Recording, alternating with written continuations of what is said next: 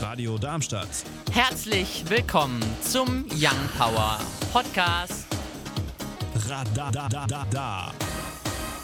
Schön, dass du eingeschaltet hast hier auf der 103,4 MHz oder im Web www.radiodarmstadt.de. Hier heute bei Young Power mit mir, dem Paul. Mir dem Gaston. Und mir, dem Leon. Wir sprechen heute bei Young Power unter anderem über E-Zigaretten, außerdem über die Bahnstreiks in Frankreich und eine Bäckerei. Was es damit auf sich hat, das klären wir gleich. Wir springen rein ins erste Thema für heute. Bäcker Matthias Bergmann betreibt 45 Bäckereien in Thüringen. Nach Ladenschluss bleiben im Durchschnitt bis zu 250 Brote pro Verkaufstag übrig, die er schon seit über 15 Jahren an die Stadtmission sowie die Tafel spendet. Dennoch blieb Ware übrig, die in Biogasanlagen verheizt wurde. Um dem entgegenzuwirken, gibt es seit Anfang des Monats den Backshop Yesterday in Erfurt am Ringelberg. Er öffnet täglich um 9 Uhr, montags sogar schon um 7 Uhr. Inhaber Bergmann merkt an, dass seine Brote 5, 6 oder in manchen Fällen bis zu 7 Tage genießbar sind. Obwohl sämtliche Backwaren handgemacht seien, halbiert sich der Preis für Produkte vom Vortag und der Gewinn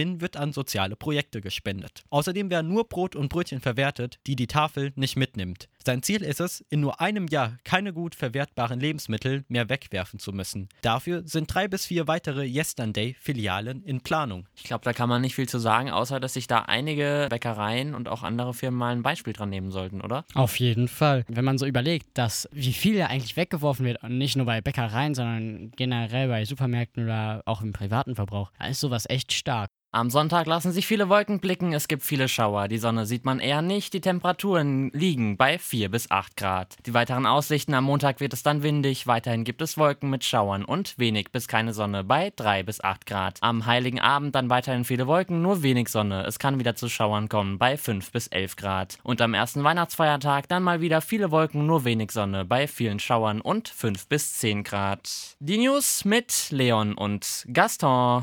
Nach einem versuchten Cyberangriff nahm die Stadt Frankfurt am Mittwoch, den 18. ihr System vorsichtshalber vom Netz. Einen Tag später, am Donnerstagabend, verkündete Günther Moore, der Sprecher des Frankfurter IT-Dezernats, dass alle Systeme wieder ordnungsgemäß laufen. Durch den Vorfall kam es zu einem stark eingeschränkten Bürgerservice, denn alle städtischen Ämter waren für die Öffentlichkeit geschlossen. Es konnten weder Ausweise noch neue Fahrzeugzulassungen beantragt werden. Zwischenzeitlich musste die Polizei in einer Kfz-Zulassungsstelle aufgrund von Ausschreitungen schlichten. Die Stadtbibliothek war zwar weiter weiterhin geöffnet, doch die Ausleihe war nicht möglich. Auch die Bürokommunikation der Feuerwehr litt darunter, aber laut einem Sprecher blieb der Rettungsdienst und Brandschutz zu jeder Zeit gewährleistet. Als Ursache konnte man die Schadsoftware Emotet ausfindig machen, die per E-Mail an einen städtischen Mitarbeiter im Bürgeramt Fechenheim versandt wurde, getarnt als offizielle Mail einer anderen Behörde. Die Stadt Frankfurt entdeckte und vermutet keinen entstandenen Schaden. Auch Bad Homburg meldete einen mutmaßlichen Angriff auf deren Netzwerk. Die Arbeiten an der Fehlerbehebung dauern dort noch an. Die Uni Gießen bestätigt einen Hackerangriff durch den den Virus Ryuk. Bei der Bücherausleihe bildet man sich dort mit Ausleihzetteln.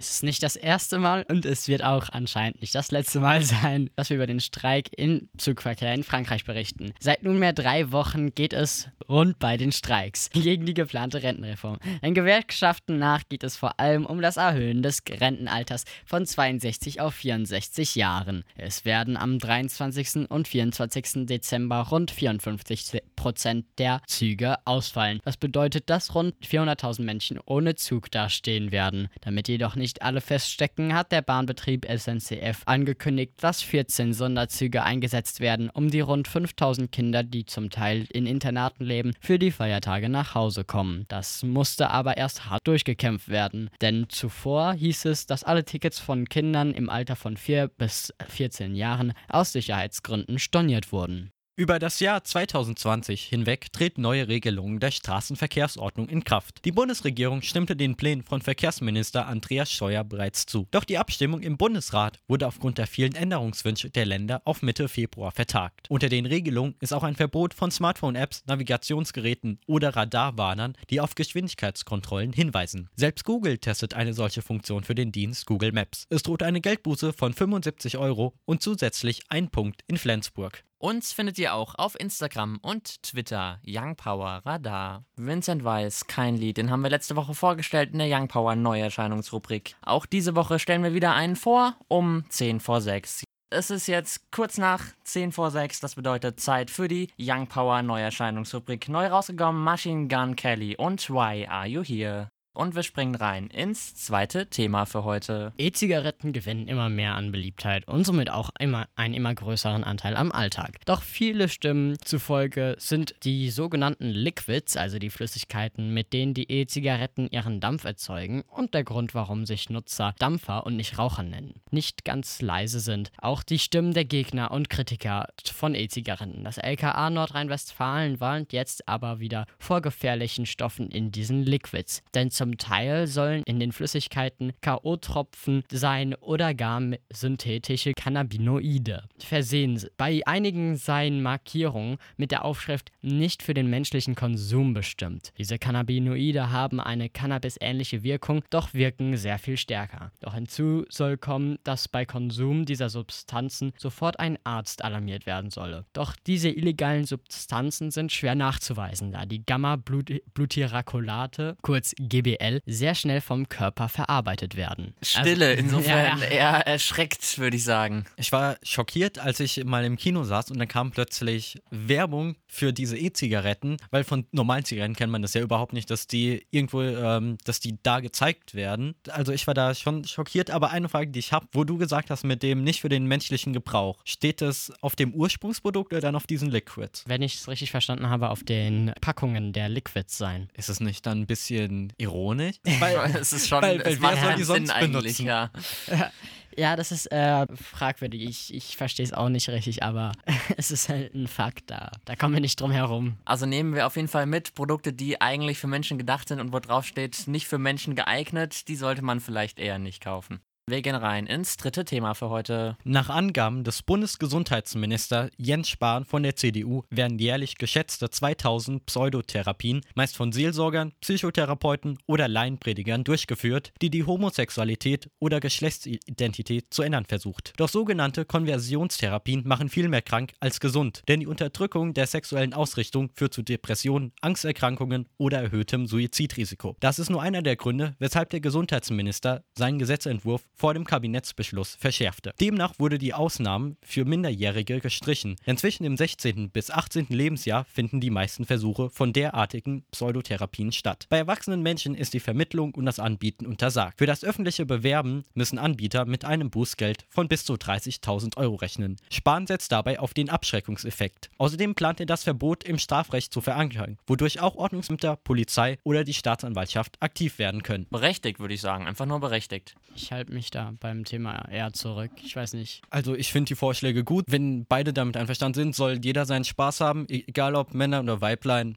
Also Die Leute sind sehr, sehr, sag ich mal, sensibel bei diesen Punkten. Deswegen Ich weiß, aber ich verstehe auch nicht, warum man sowas anbietet. Also ich mache ja damit mehr runter, als dass ich ihm helfe. Insofern, es ist einfach nur zurückgebliebenes Gedankengut, was die halt versuchen unter allen Umständen zu bewahren und deren Welt halt weiterleben wollen. Bei eBay wurde eine SSD verkauft. Aber nicht abschalten, der Plot kommt noch. Auf besagtem Datenträger befanden sich noch Datensätze der Kfz-Zulassungsstelle und im Jugendamt der Stadt Coburg. Der für den Austausch der SSD beauftragte IT-Dienstleister wusste anscheinend nicht, wie Speichermedien ordnungsgemäß gelöscht werden. Dennoch stellte er eine Löschbescheinigung aus. Daher informieren wir nun. Vor dem Verkauf sollte man sicherstellen, dass sämtliche Daten unwiderruflich entfernt sind. Dafür genügt weder der Papierkorb noch die Formatieren-Funktion des Systems. Das Bundesamt für Sicherheit in der Informationstechnik, kurz BSI, empfiehlt Programme wie D-Ban, die den Datenträger siebenmal überschreiben. Dieses Verfahren ist aber nicht für Laufwerke mit Speicherchips geeignet, wie es SSDs nun mal sind. Dafür gibt es einen Seeker Erase-Befehl, der die hinterlegte Löschroutine ausführt, wovon auch defekte Speicherbereiche dazugehören. Wenn es über die Treiber des Festplattenherstellers nicht funktioniert, rät das BSI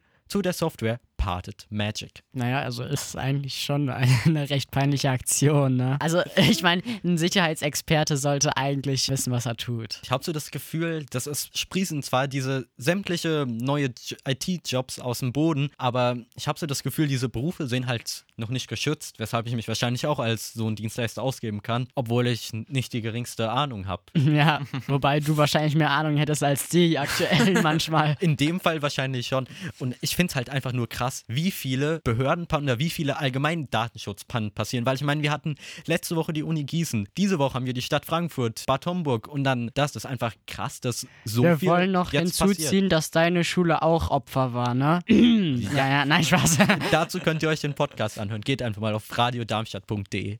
Mit den aktuellen Bundesliga-Ergebnissen Hoffenheim gegen Dortmund 2 zu 1, Köln gegen Werder Bremen 1 zu 0, Mainz spielt gegen Leverkusen mit 0 zu 1, Schalke gegen Freiburg unentschieden 2 zu 2, Bayern gegen Wolfsburg 2 zu 0, Leipzig gegen Augsburg dann 3 zu 1, Hertha BSC gegen Mönchengladbach steht's 0 zu 0, wir sind live in der 10. Minute, Fortuna Düsseldorf gegen Union Berlin, die spielen morgen ab 15.30 Uhr und Paderborn gegen die Eintracht aus Frankfurt morgen ab 18 Uhr. Wir sind ja dann ab dem nächsten Spieltag im Januar, das bedeutet es ist Winterpause. Wir gucken mal kurz auf die aktuelle Tabelle. RB Leipzig auf Platz 1 mit 37 Punkten, danach Mönchengladbach mit 34. Die müssten gewinnen, aber mit 14 zu 0. Das ist jetzt wahrscheinlich eher unmöglich. Bayern und Dortmund dann auf Platz 3 und 4. Schalke, Leverkusen auf Platz 5 und 6. Wir gucken mal noch ganz hinten auf die Tabelle. Werder Bremen auf dem Relegationsplatz. Fortuna Düsseldorf und Paderborn dann auf 17 und 18. In der zweiten Bundesliga hat Darmstadt unentschieden gespielt gegen HSV. 2 zu 2 ging es da aus. Wir werfen einen Blick auf die aktuellen Radiocharts. Auf Platz 10 vorzufinden Medusa, Lose Control. Die neuen belegt Nico Santos mit Play with Fire. Auf der 8 dann Tones and I, Dance Monkey. Auf der 7 vorzufinden Alle Farben und Justin Jesso, As Far As Feelings Go.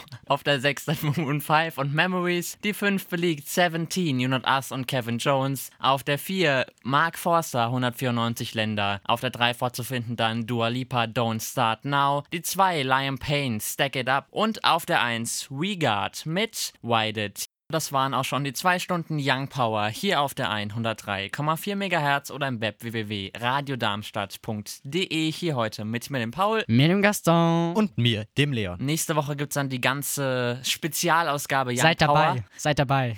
ganz wichtig. Mit ganz vielen Fails und was alles so passiert ist rund ums Jahr hier bei uns. Wie immer, euch noch ein schönes Restwochenende. Bis nächste Woche dann. Und ich sag wie immer Tschüssi! Radio Darmstadt. Das war der Young Power Podcast. Radadadada. Wenn ihr mehr von Young Power hören wollt, dann könnt ihr gerne unsere Sendung immer samstags von 17 bis 19 Uhr auf der 103,4 MHz oder im Web www.radiodarmstadt.de auschecken.